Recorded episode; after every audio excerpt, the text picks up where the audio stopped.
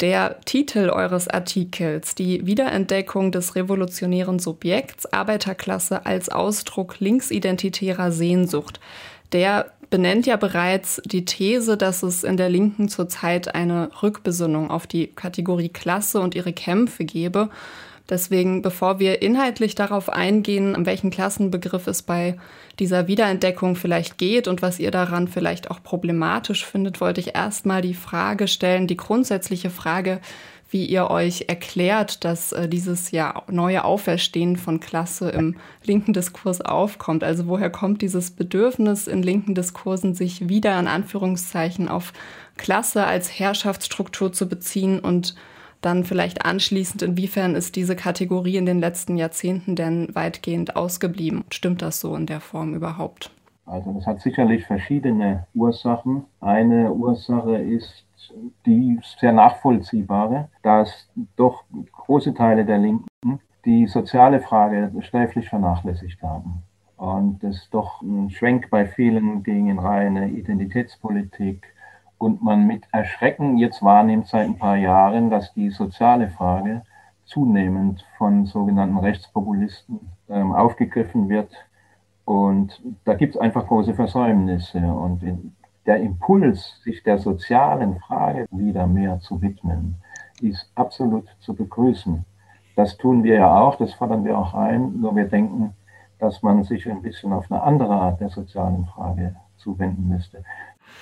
Also die, die soziale Frage wurde vernachlässigt jetzt von linker Seite, auf der anderen Seite dann aber von rechts ähm, wird sie diskutiert und da vielleicht Vorschläge gemacht, sich auf sowas wie eine deutsche Nation zu beziehen. Jetzt hattest du gerade angesprochen, dass der Klassenbegriff, auf den sich jetzt aber dann heute bezogen wird, häufig eher identitätspolitisch ist oder auch die vergangenen Diskurse die Klasse eher vernachlässigt haben, dass es da um identitätspolitische Kämpfe geht. Vielleicht könnt ihr da erstmal zu Beginn nochmal diesen Unterschied genauer erläutern, den ihr aufmacht zwischen einem analytischen und einem identitätspolitischen Klassenbegriff. Vielleicht zur Erläuterung. Der Begriff der Identitätspolitik, der ist ja doppelt besetzt. Der ist ja ursprünglich ein linker äh, Begriff und bezeichnet da die äh, Kämpfe um Anerkennung äh, von diskriminierten sozialen Gruppen. Also à la Schwarze oder eben Frauen, Schwule und so weiter und so fort. So wird er auch in der linken Debatte ja normalerweise verwendet. Und wir verwenden ihn ein bisschen anders nämlich auch Klasse ist identitär aufgeladen. Also dass man die soziale Frage weniger von dem stellt, was ist zu verändern in dieser Gesellschaft und was sind die Inhalte, sondern sich ein Subjekt herzimmert. Und das ist eine lange, hat eine lange Tradition. Also das erklärt auch ein Stück weit den Rückgriff auf diesen Klassenbegriff der ist halt immer das linke Pendant zum rechten Volksbegriff gewesen. Sprich, was sind wir jetzt? Sind wir ein Volk mit den Herrschenden zusammen oder sind wir die Klasse, die dann transnational oder international gedacht wird? Insofern begegnet man sich mit der Rechten da auf derselben Ebene.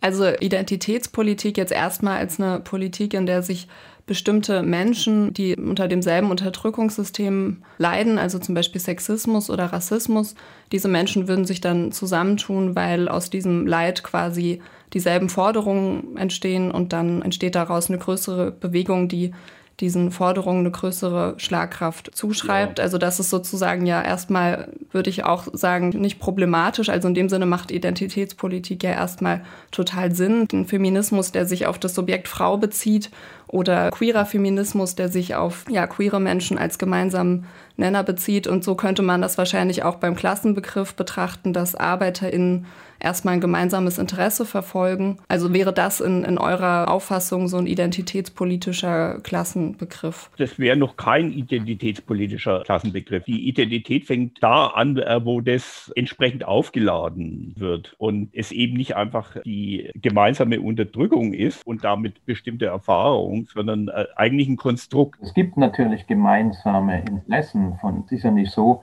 dass es überhaupt keine gemeinsamen Interessen mehr gäbe. Also Kernbelegschaften in, äh, in Großbetrieben, wo Gewerkschaften eine bestimmte Rolle noch spielen und auch kampfbereit sind, können bestimmte tarifliche Regelungen durchsetzen oder auch nicht, je nach Kampfkraft. Aber da gibt es natürlich gemeinsame Interessen. Aber schon wenn du die Großbetriebe ansiehst, wo ist das gemeinsame Interesse zwischen der doch in vieler Hinsicht äh, privilegierten Kernbelegschaft und all den prekären und Subunternehmern, LeiharbeiterInnen und so weiter. Da hört's, wenn man dann da mehr oder weniger krampfhaft versucht, so das große, übergreifende, gemeinsame Klasseninteresse zu formulieren. Das klappt nicht. Oder wenn wir bei Tarifauseinandersetzungen sind, ja gut, wo ist das gemeinsame Klasseninteresse zwischen denen, zwischen den Busfahrerinnen und Straßenbahnfahrerinnen, die gute Argumente für sich haben in Richtung Klimaschutz und den ArbeiterInnen bei BMW und VW? Wo ist da ein gemeinsames Interesse? Wenn das konstruiert wird, dann wird es überhöht. Also das Argument wäre quasi, dass in dieser heutigen globalisierten, auf vielen Ebenen sehr komplexen Welt sowas wie ein gemeinsames Klasseninteresse vielleicht nicht mehr identifizierbar ist oder mit verschiedenen Aspekten in Konflikt steht, weiß ich nicht, je nach Kontext zu unterschiedlich ist. Wie würdet ihr denn dann den analytischen Klassenbegriff fassen? Die äh, laufen nebeneinander. Da gibt es einfach zwei äh, Traditionslinien. Diesen analytischen Klassenbegriff, den gibt es schon bei Marx im Kapital, wo er halt einfach Klassen fasst als Personifikation äh, ökonomischer Kategorien. Das ist also ein äußerst profaner Klassenbegriff und einer, der überhaupt nicht über Kapitalismus hinausweist. Und dann gibt es eben einen also Personifikation ökonomischer Kategorien würde für die Arbeiterklasse einfach bedeuten, das sind die Menschen, die darauf angewiesen sind, ihre wahre Arbeitskraft zu verkaufen und das Interesse haben, das unter möglichst guten Bedingungen zu tun, möglichst viel Kohle zu kriegen und relativ erträgliche Arbeitsbedingungen wäre äh, dieser, dieser analytische Klassenbegriff, der einfach eine Realität der kapitalistischen Gesellschaft beschreibt, dass es halt eine soziale Schichtung gibt und damit auch unterschiedliche Interessen. Und der emphatische, der leitet daraus ab äh, eine gemeinsame Perspektive und hinzu kommt eine, die quasi über den Kapitalismus hinausweisen würde. Und das halten wir eben für äh, nicht tragfähig. Als Insassen dieser, dieses Kapitalismus oder der warenproduzierenden Gesellschaft sind wir als ArbeiterInnen daran interessiert, müssen daran interessiert sein, unsere wahre Arbeitskraft verkaufen zu können. Und insofern bleiben wir voll und ganz in diesem Gefängnis der Kapitalverwertung gefangen. Wir müssen daran interessiert sein, dass diese Megamaschine aus ewigem Wachstum und Maximalprofit immer weitergeht, weil sonst unsere Arbeitsplätze, unsere Einnahmenquellen gefährdet sind. Es ist einfach illusionär zu glauben, dass aus unserem Interesse als Verkäuferinnen der wahren Arbeitskraft irgendein transzendierendes, revolutionäres Moment entstehen wird. Also die Kritik besteht sozusagen darin, dass in so einem klassischen Arbeiterinnenkampf es letztlich eigentlich darum geht, die Bedingungen der Arbeit zu verbessern, aber nicht die Art des Arbeitens grundsätzlich in Frage zu stellen, die der Kapitalismus hervorgerufen hat. Es geht darum, sich, sich möglichst halbwegs angenehm in diesem Gefängnis einzurichten. Aber es geht nicht darum, dieses Gefängnis selbst in Frage zu stellen, weil wir alle davon abhängen. Im Zuge dieser Wiederbelebung des Begriffs Klasse in linken Diskursen, da taucht oft eher auch ein Begriff auf, nämlich der des Klassismus, also gesprochen mit Andreas Kemper, der sozusagen auf die Diskriminierungsform Klassismus abzielt, wo es vielmehr darum geht, dass Menschen aufgrund von bestimmten Verhaltensweisen beispielsweise ein geringes ökonomisches Kapital zugeschrieben wird oder es geht um die Diskriminierung von Arbeitslosen. Ich stelle mir da die Frage, also ihr sprecht ja vor allem von ArbeiterInnen, also Menschen, die darauf angewiesen sind, ihre Arbeitskraft zu verkaufen. Und dann gibt es vermeintlich auf der anderen Seite Leute, die das nicht müssen. Und da lässt sich ja eigentlich nur von zwei Kategorien sprechen. Inwiefern haltet ihr denn diesen Begriff Klassismus als Diskriminierungsform, der ja noch mal viel kleinteiliger ist, also auch innerhalb der Arbeiterinnenklasse unterscheidet zwischen Menschen, die gewisse Bildungszugänge haben, gewisses kulturelles Kapital haben. Inwiefern haltet ihr den für sinnvoll und inwiefern lässt er sich überhaupt einbetten in eure Konzeption von, von Klasse oder von Klassenkampf? Ja, also die, die Phänomene äh, sind ja unstrittig. Also die äh, gehören natürlich auch in, in unsere Analyse mit rein, dass es Diskriminierung gibt und eben äh, Stellung im sozioökonomischen Prozess, äh, was eben auch verbunden ist mit Bildungsgefällen und so weiter und so fort. Und da hat sich eben dieses Etikett eingebürgert. Wir würden es vielleicht nicht unbedingt so verwenden, aber die Fragestellung ist einfach erst einmal eine andere, an die wir rankommen, weil diese Vorstellung eben einer gemeinsamen Diskriminierung immer verbunden ist mit der Vorstellung einer gemeinsamen Perspektive und einer gemeinsamen Antiposition zum Kapitalismus und zu äh, dieser Ordnung. Und äh, das ist eigentlich der Punkt, an dem unsere Kritik ansetzt, dass hier äh, dieser qualitative Unterschied nicht besteht zwischen äh, dem Status des Kapitalisten, äh, die Verhältnisse aufrechtzuerhalten und den, der darauf angewiesen ist, seine Arbeitskraft zu veräußern, solange er das äh, will und sich nichts anderes vorstellen kann und das die gesellschaftliche Zielvorgabe ist und der Handlungshorizont. Da geht es um das Verhältnis Immanenz und Überwindung von der, der, Verhältnisse. Wie laden wir diesen, diesen Klassenbegriff auf? Klassismus im Sinne sozialer Diskriminierung habe ich grundsätzlich erstmal kein Problem, den, den zu verwenden oder dass, dass man das äh, thematisiert, wie auch. Absolut, absolut. Also Klassismus ist ja auch angelehnt an Rassismus, Sexismus und so weiter. Und von daher ist das absolut richtig. Ja, mehr noch, dieser Klassismus, den ich auf der Ebene auch verwenden würde, den Begriff, der verweist ja gerade darauf, auf die Zersplitterung und Konkurrenz auch innerhalb der ArbeitskraftverkäuferInnen oder der möchte gern Arbeitskraftverkäuferinnen. Also das hast du beim Rassismus so, dass die sollen wegbleiben, Hauptsache ist, sollen die Ausländer verschwinden, Hauptsache wir haben Arbeit. Und sowas hast du natürlich auch zwischen verschiedenen Gruppen von Leuten, die ihre Arbeitskraft verkaufen. Naja, oder um es paradox zu formulieren, die äh, gemeinsamen Interessen äh, der Arbeitskraftverkäufer, die sind nicht das, was sie zusammenführen, sondern das, was sie trennt, also in Konkurrenz äh, zueinander stellt. So ähnlich wie beim Autorennen, da hat auch jeder das Interesse, äh, als erster über die Ziellinie zu kommen, aber das äh, bedeutet keine Kooperation, sondern man muss es halt schaffen. Da kann man eine Parallele ziehen zu, zu den Binnenverhältnissen innerhalb der Klasse wir haben ja einleitend schon gesagt, wir halten die soziale Frage für unheimlich wichtig und es spitzt sich zu.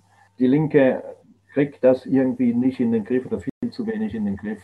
Man muss neue Antworten auf sich die zunehmend zuspitzende soziale Frage stellen. Das ist sozusagen unser grundlegendes Motiv. Und deswegen haben wir nicht umsonst jetzt Wohnen, Klima und Arbeit, die Frage der Arbeitszeit ausgesucht, weil das doch nach unserer Beobachtung drei zentrale Themen sind, die mit guten Gründen heftig diskutiert werden und die viele Menschen bewegen. Und deswegen haben wir versucht, äh, unsere Analyse ein bisschen anhand dieser drei Themen durchzuziehen. Äh, das mal das ist grundlegende Motivation erstmal. Und bei, zum Klima, um vielleicht noch zur Klimafrage zu sagen, da wird es halt äh, total deutlich, dass das Klasseninteresse der Arbeitskraftverkäuferin nicht konform geht mit den Notwendigkeiten eines Klimaschutzes. Klima, ein Klimaschutz, der wirklich äh, durchgreifend wäre, auch global wirklich Wirkung hätte, der müsste natürlich die kapitalistische Megamaschine aus ewigem Wachstum und Maximalprofit durchbrechen. Und damit würde aber auch das Prinzip vom Gelderwerb leben für zunehmend mehr Menschen prekär, was übrigens eh schon der Fall ist. Und um es mal ganz einfach zu sagen, Klimaschutz heißt, würde heißen, dass BMW und VW maximal noch 10% der Dinger produziert, das es heute produziert und die Welt damit überschwemmt. Und die wären noch dazu wesentlich weniger reparaturanfällig und schon, wie soll unter so einer ökologisch höchst vernünftigen Vorstellung eigentlich die Arbeitsplatzsituation sein? Wie sollen sich meistens von Menschen dann noch sozusagen ihr Leben ähm, organisieren können über Arbeitsplätze.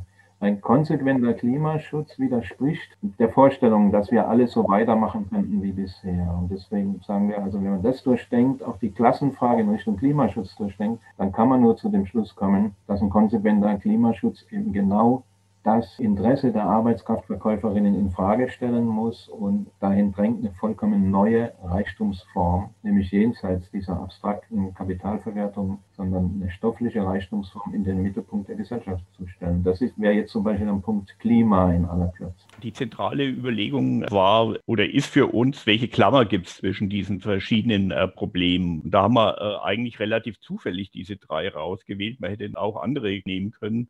Das sind halt welche, die relativ breit diskutiert sind und die äh, scheinbar weit weg und auseinander liegen. Die äh, Argumentation für uns ist, äh, mit der Klassenfrage kriegst du die eigentlich nicht zusammengebündelt oder nur äußerlich zusammengeklebt. Und äh, dieses Gegensatzpaar, welche Art von Reichtum soll es in dieser Gesellschaft geben, an welcher orientieren wir uns? Ist es die herrschende, wo es eben um Geld und Verwertung geht, oder äh, sind es die Dinge, die Menschen brauchen? Das ist eine Frage, äh, wo man diese drei Felder zusammenkriegen kann, wo die auch harmonisch äh, quasi äh, werden. Solange ich äh, vom Klassenstandpunkt ausgehe, habe ich eben diesen äh, grundsätzlichen Gegensatz zwischen der Notwendigkeit, die Wachstumsmaschine runterzufahren auf der einen Seite und der Unmöglichkeit, das bei gleichbleibender Beschäftigung zu tun. Also das geht halt schlicht und einfach nicht, aber das Klasseninteresse ist eben gebunden an den äh, Verkauf der, der wahre Arbeitskraft, ist primär das Interesse der eigenen äh, Verkauflichkeit. Und da habe ich eben äh, diese, äh, diese fatale Konstellation drin und die äh, wird da nur imaginär überwunden in unseren Augen und nicht, nicht wirklich. Und bei der Wohnfrage, die, die liegt eben einfach quer zur, zur Klassenfrage. Erstens, weil eben nicht jeder, der Mieter ist, gleichzeitig Arbeiter ist. Wenn ich die explodierenden Mieten als Klassenfrage definiere, da habe ich einen ganz merkwürdigen Klassenbegriff, weil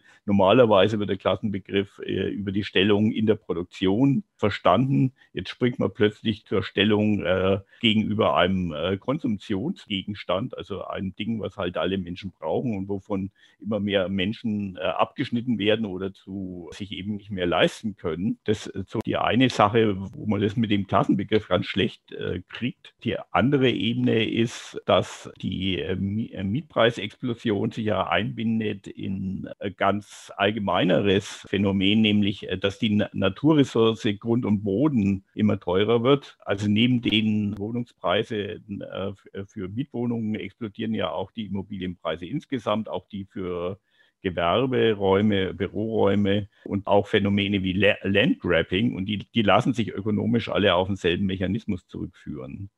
Ich glaube, mir ist jetzt zumindest ein bisschen klarer geworden, warum ihr das Argument anbringt, also dass sozusagen bei, wenn es ums Wohnen geht, eigentlich das ein falscher Vergleich ist, zu sagen, dass es da um Klassen ginge, weil es eigentlich nicht um, die, um diesen Verkauf von Arbeitskraft geht oder um, den, um die Stellung ja. im Produktionsprozess. Das ist die eine Seite. Und die, die andere Seite ist, wenn man sich das analytisch anschaut, warum explodieren die Mieten, dann ist es im Endeffekt eben äh, Problem, dass die Immobilien so einen äh, merkwürdigen Charakter haben. Die haben eine Sonderrolle in der Warenwelt. Die sind gleichzeitig eben Gebrauchsgegenstand, die, äh, was jeder braucht und auf den Gütermärkten eben gehandelt wird. Und auf der anderen Seite ist es ein Anlagegegenstand. Also wo man Geld anlegen kann, wie man sonst eben Geld in Aktien anlegt. Und das bedeutet für die Preisentwicklung seltsame Geschichten. Wir haben ja das Phänomen, dass wir in den meisten äh, Bereichen äh, niedrige Inflationsraten haben seit vielen Jahren. Und das Einzige, was explodiert, äh, das sind die Mieten und die Immobilienpreise. Warum? Äh, eben weil dieser Bereich gleichzeitig eben Anlagegegenstand ist und Leute da Kapital reinstecken. Und wenn man Kapitalzuflüsse hat in einem Bereich, der eben dem gegenübersteht eine Naturressource, die nicht vermehrbar ist, dann äh, bedeutet das eine Explosion der Preise in diesem Bereich. Du kannst auch diese explodierenden Immobilienpreise zurückführen immer auf die explodierenden Bodenpreise. Das ist der Preistreiber. Also nicht die Baukosten oder so, das ist alles Quatsch, äh, was da erzählt wird. Und das ist auch der Grund, warum plötzlich zur selben äh, Zeit mangels alternativer interessanter Anlagen der unbebaute Boden wegspekuliert wird, also die äh, Bodenpreise für landwirtschaftliche Flächen weltweit explodieren. Also gerade in der dritten Welt Landgrabbing zentrales äh, Problem und in den äh, Metropolenländern unter anderem eben die, die Immobilienpreise durch die Decke gehen, weil es keine äh, andere vernünftige Anlage gibt und eben in diesem Sektor, wo es eigentlich um eine Naturressource geht, die im Preis hochkatapultiert wird. Das ist eigentlich von der Analyse relativ simpler Zusammenhang, wo äh, völlig unterschiedliche Länder, völlig unterschiedliche Bereiche auf ein und dieselbe Ursache zurückführbar sind Und es diese Dynamik ist dieses Zwanges äh, zur Geldvermehrung äh, unter bestimmten historischen Umständen, wo andere Anlageformen uninteressant geworden sind und gleichzeitig Geld reingepresst wird, wenn die Zinsen eben runtergesenkt werden und wo gehe ich mit meinem Geld hin als Anleger und was äh, mache ich mit der Klassensoße in, in diesem Kontext? Genau, mit einem Wort. Du kannst die steigenden, explodierenden Mieten nicht mit einem Interessenwiderspruch zwischen einer Bourgeoisie und einem Proletariat erklären, sondern du kannst sie erklären aus der krisengetriebenen Dynamik der Kapitalverwertung, die wir im Moment haben. Das ist der eigentliche analytische Zugang zu dem Problem. Und da hilft dir die Klasse, die Klassenfrage überhaupt nicht, um zu verstehen, warum die Mieten explodieren. Und der äh, Vorteil ist, du kommst auch zu einer relativ simplen und analytisch ableitbaren Forderung, äh, nämlich das ist äh, den Grund und Boden aus der Warenform rausnehmen ich würde äh, kurz jetzt mal an das letzte nochmal anknüpfen einfach. Genau, also was ich jetzt zum Schluss noch äh, so mitgenommen habe, ist, dass wenn wir von, wenn es um die Frage des Wohnens geht, dass das eben nicht über die Frage nach, nach einer Klassenzugehörigkeit beantwortet werden kann, sondern dass es auch da darum geht, dass eben Wohnen als Ware gefasst wird und dass sozusagen ja diese kapitalistische Wertlogik da eingreift. Letztlich äh, führt ja eigentlich alles darauf hinaus, in dem, was ihr jetzt, glaube ich, beschrieben habt, dass es eigentlich darum gehen müsste, diese dieses Konzept des Arbeitskraftverkaufs zu hinterfragen oder da ähm, neue Ansätze zu, für zu schaffen. Vielleicht könnt ihr da noch mal ins Konkrete gehen, an welchen Punkten ihr da vielleicht jetzt auch schon gute Ansätze seht, wo das stattfindet oder wenn nicht, wie, wie das konkret passieren kann. Also für mich ist jetzt erst einmal der eigene Anspruch bescheidener, nämlich äh, andere Perspektive auf die Wirklichkeit äh, zu eröffnen. Und diese Deutungshoheit, um welche Konflikte haben wir überhaupt in dieser Gesellschaft, um die zu kämpfen. Und da ist eben der Vorschlag, diesen Gesichtspunkt äh, Widerspruch zwischen abstrakter Reichtum und sinnlich stofflicher Reichtum als einen Gesichtspunkt einzuführen, der verschiedene Felder zusammenbringt und wo äh, sich Widersprüche auflösen lassen. Die Handlungsebene, da haben wir natürlich das Problem, ja, leben in einer Gesellschaft, die ist durchindividualisiert. Wir haben alle äh, diese Konkurrenzlogik äh, verinnerlicht und äh, die ist natürlich wirksam. Und ich kann jetzt als Schreibtischtäter nicht eine Bewegung am, am äh, Schreibtisch mir aus dem Hut zaubern. Dazu kommt, also erstmal ist es tatsächlich unser Ansatz, unser Versuch, erstmal sozusagen die, die Denkbarrieren, die wir glauben auszumachen, erstmal zu überwinden und zu sagen, erkennt erstmal, in welchem Gefängnis ihr sitzt und öffnet euch dem Gedanken, dass es zweierlei Reichtum gibt und dass wir aus der herrschenden Reichtumsform raus müssen, weil die Voraussetzung für reale politische Bewegung ist ja erstmal im Kopf, dass eine bestimmte Klarheit da ist. Insofern ist das, was wir machen, natürlich im vorpolitischen Raum angesiedelt. Das ist jetzt noch kein politisches Programm, aber wir bilden uns ein, das seien ganz wesentliche Grundlagen dafür. Und in Ergänzung zum Ernst auch nochmal, was wir glauben, was der Ansatz auch leisten kann, ist ein Bewusstsein dafür zu schärfen, auf was wir unter den gegebenen Bedingungen eigentlich alles schon verzichten. Weil dieser ganze Ökoklimadiskurs geht ja, hat ja oft die Schlagseite auch in alternativen Zusammenhängen. Wir leben über unsere Verhältnisse, unser ökologischer Fußabdruck ist zu groß und so weiter. Und wir müssen jetzt alle zurückschrauben und so weiter. Wenn du aber den Begriff des Abstrakten und des stofflichen Reichtums an die Dinge rangehst, dann siehst du, dass diese abstrakte Reichtumsproduktion eine Verschleuderung von Naturressourcen ohne Ende ist, von natürlichen und menschlichen Ressourcen, indem wir Bullshit-Jobs ohne Ende machen müssen, nur damit diese ihre Reichtumsform aufrechterhalten wird. Also kannst du festmachen an diesem Un, frag mal, wie viele Schiffe, Riesencontainerschiffe und nur gebaut werden, weil diese Reichtumsform erfordert, dass man über, ständig über den ganzen Erdball hin und her schippert, weil es irgendwo 10.000 Kilometer weg ein bisschen billiger ist. Wie viele menschliche, natürliche Ressourcen werden dafür verbraucht? Wie viele Computer werden gebaut allein dafür? Wie viele Herzinfarkte, Burnout gibt es dafür allein? Ähm, also wenn man den Blick dafür kriegt, das hat alles überhaupt nichts mit, einer, mit einem stofflichen Reichtum zu tun, sondern nur damit, dass diese absurde Form der Reichtumsproduktion aufrechterhalten wird, bilden wir uns ein, wenn wir das, wenn man das etwas näher durchschaut, wird einem vielleicht dann doch nochmal drängender, klarer, äh, dass wir im Prinzip auch ganz anders leben können und von dieser Reichtumsform weg müssen.